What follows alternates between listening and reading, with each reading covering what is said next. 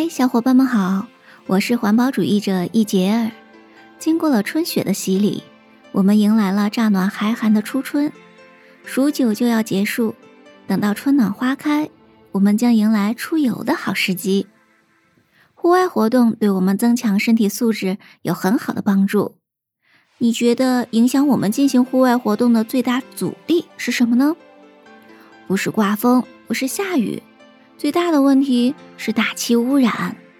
如果天气预报说明天 PM 二点五会超过一百一十五，你还愿意出门活动吗？这个时候进行户外活动，尤其是跑步，会让你吸入很多小颗粒，危害你的呼吸道、肺部和口腔等等。我们每时每刻都要呼吸，大气的质量与我们的身体健康息息相关。今天。我们就来聊聊关于大气污染的问题。你应该感受到过大气污染吧？当你感到大气雾蒙蒙的，看不到远处，还有点想咳嗽，这就是雾霾了。怎么解释“大气污染”这个词儿呢？从理论的角度来说，就是由于人类活动或自然过程引起某些物质进入大气中，呈现出足够的浓度。达到足够的时间，并因此危害了人体的舒适、健康和福利或环境的现象。说白了，就是大气污染物的浓度达到有害程度，从而破坏生态系统和人类正常生存和发展的条件，对我们造成危害的现象。这里面有个很重要的词儿：大气污染物。什么是大气污染物呢？大气污染物是指由于人类活动或自然过程排入大气的，并对环境或人产生有害影响的那些物质。简单来说呢，凡是能够使空气质量变差的物质，都是大气污染物。现已知的大气污染物约有一百多种。大气污染物按照它存在的状态，可以分为两大类。一种是气溶胶状态污染物，主要有粉尘、烟叶滴、雾、降尘、飘尘、悬浮物等，比如我们熟悉的 PM 二点五。另一种是气体状态的污染物，无机的、有机的气体都有，如二氧化硫、一氧化碳、碳氢化合物等等。若按形成过程分类，则可分为。一次污染物和二次污染物。一次污染物是指直接从污染源排放的污染物质，二次污染物则是由一次污染物经过化学反应或光化学反应形成的与一次污染物的物理化学性质完全不同的新的污染物，其毒性比一次污染物还要强。那这么多的大气污染物都从哪里来呢？这里既有自然的因素，也有人为的因素。自然的因素包括：首先，火山喷发会排放出硫化氢、二氧化碳、一氧化碳、氟化氢、二氧化硫及火山灰等颗粒物；还有呢，森林火灾会排放出一氧化碳、二氧化碳、二氧化硫、二氧化氮、碳化氢等等；还有自然灰尘。如风沙、土壤尘等，另外还有森林植物的释放、海浪飞沫颗粒物等等。在有些情况下，天然源比人为源更为重要。据相关统计，全球氮排放的百分之九十三和硫氧化物排放中的百分之六十来自于自然源，但人类的活动加剧了大气中污染物的含量。才会出现大气污染的现象。人为因素的大气污染物从哪来呢？首先，煤、石油、天然气等燃料的燃烧。我们前面说过的全球变暖、酸雨、臭氧的问题，都是跟它有关的。煤炭的主要成分是碳，并含氢、氧、氮、硫及金属化合物。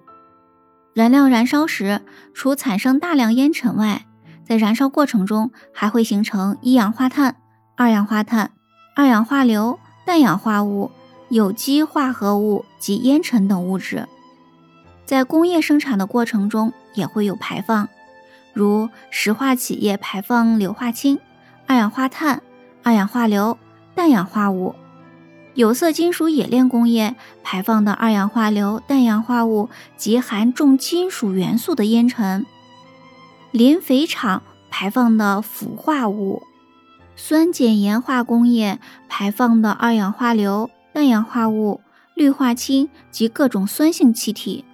钢铁工业在炼铁、炼钢、炼焦过程中排出粉尘、硫氧化物、氢化物、一氧化碳、硫化氢、酚、苯类、烃类等；还有在交通运输过程中的排放，比如汽车、船舶、飞机等排放的尾气是造成大气污染的主要来源。内燃机燃烧排放的废气中含有一氧化碳、氮氧化物。碳氢化合物、含氧有机化合物、硫氧化物和铅的化合物等物质。最后呢，在我们的农业活动中也有排放，比如呢，田间施用农药时，一部分农药会以粉尘等颗粒物形式飘散到大气中，残留在作物上或粘附在作物表面的，仍可挥发到大气中。进入大气的农药可以被悬浮的颗粒物吸收，并随气流向各地输送，造成大气农药污染。当然呢，此外还有秸秆焚烧等等会带来大气污染。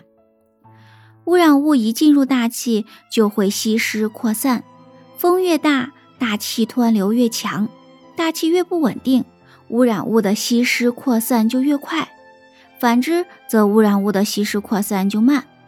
所以呢，当风小、扩散慢，尤其是出现逆温层时，污染物往往可集聚到很高浓度，造成严重的大气污染事件。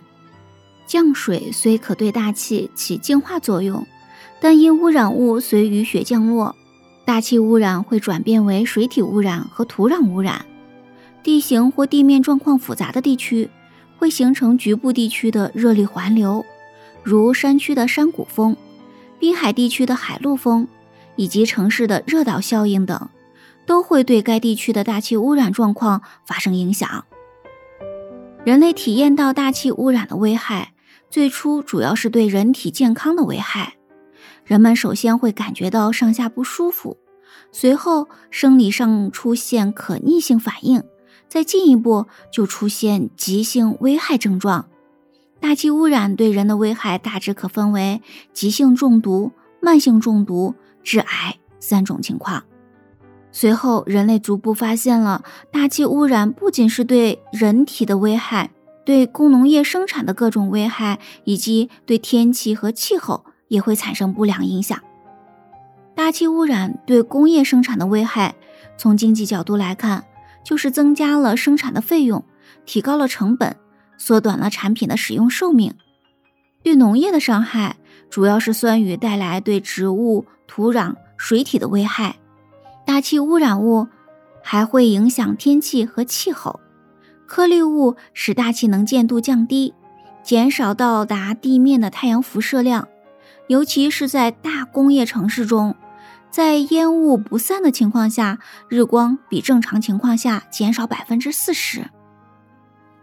河流干涸、森林减少、动物灭绝、臭氧层破坏、温室效应等等，都是大气污染带来的后果。我们之前的节目中讲过的全球变暖、酸雨和臭氧层破坏，都是由大气污染衍生出的环境效应。地球上的生物时时刻刻都要呼吸，没有大气，可能就没有地球上的生物。但现在大气污染已经到影响生物生存的地步了，那我们应该怎么办呢？除了我们前面说过的应对全球变暖、酸雨和臭氧层空洞的措施之外呢，我们还可以从以下几个方面来做，比如合理安排工业布局和城镇功能分区，加强绿化。加强对居住区内部污染源的管理，加强生产工艺措施，推行科创环保，区域集中供暖供热，交通运输工具废气的治理、烟囱除尘等等。科技进步，生产生活自觉保护，供我们生存的大气才能保持纯净，我们才能大口的自由呼吸。今天的分享就到这里，感谢您的聆听，下次节目再见。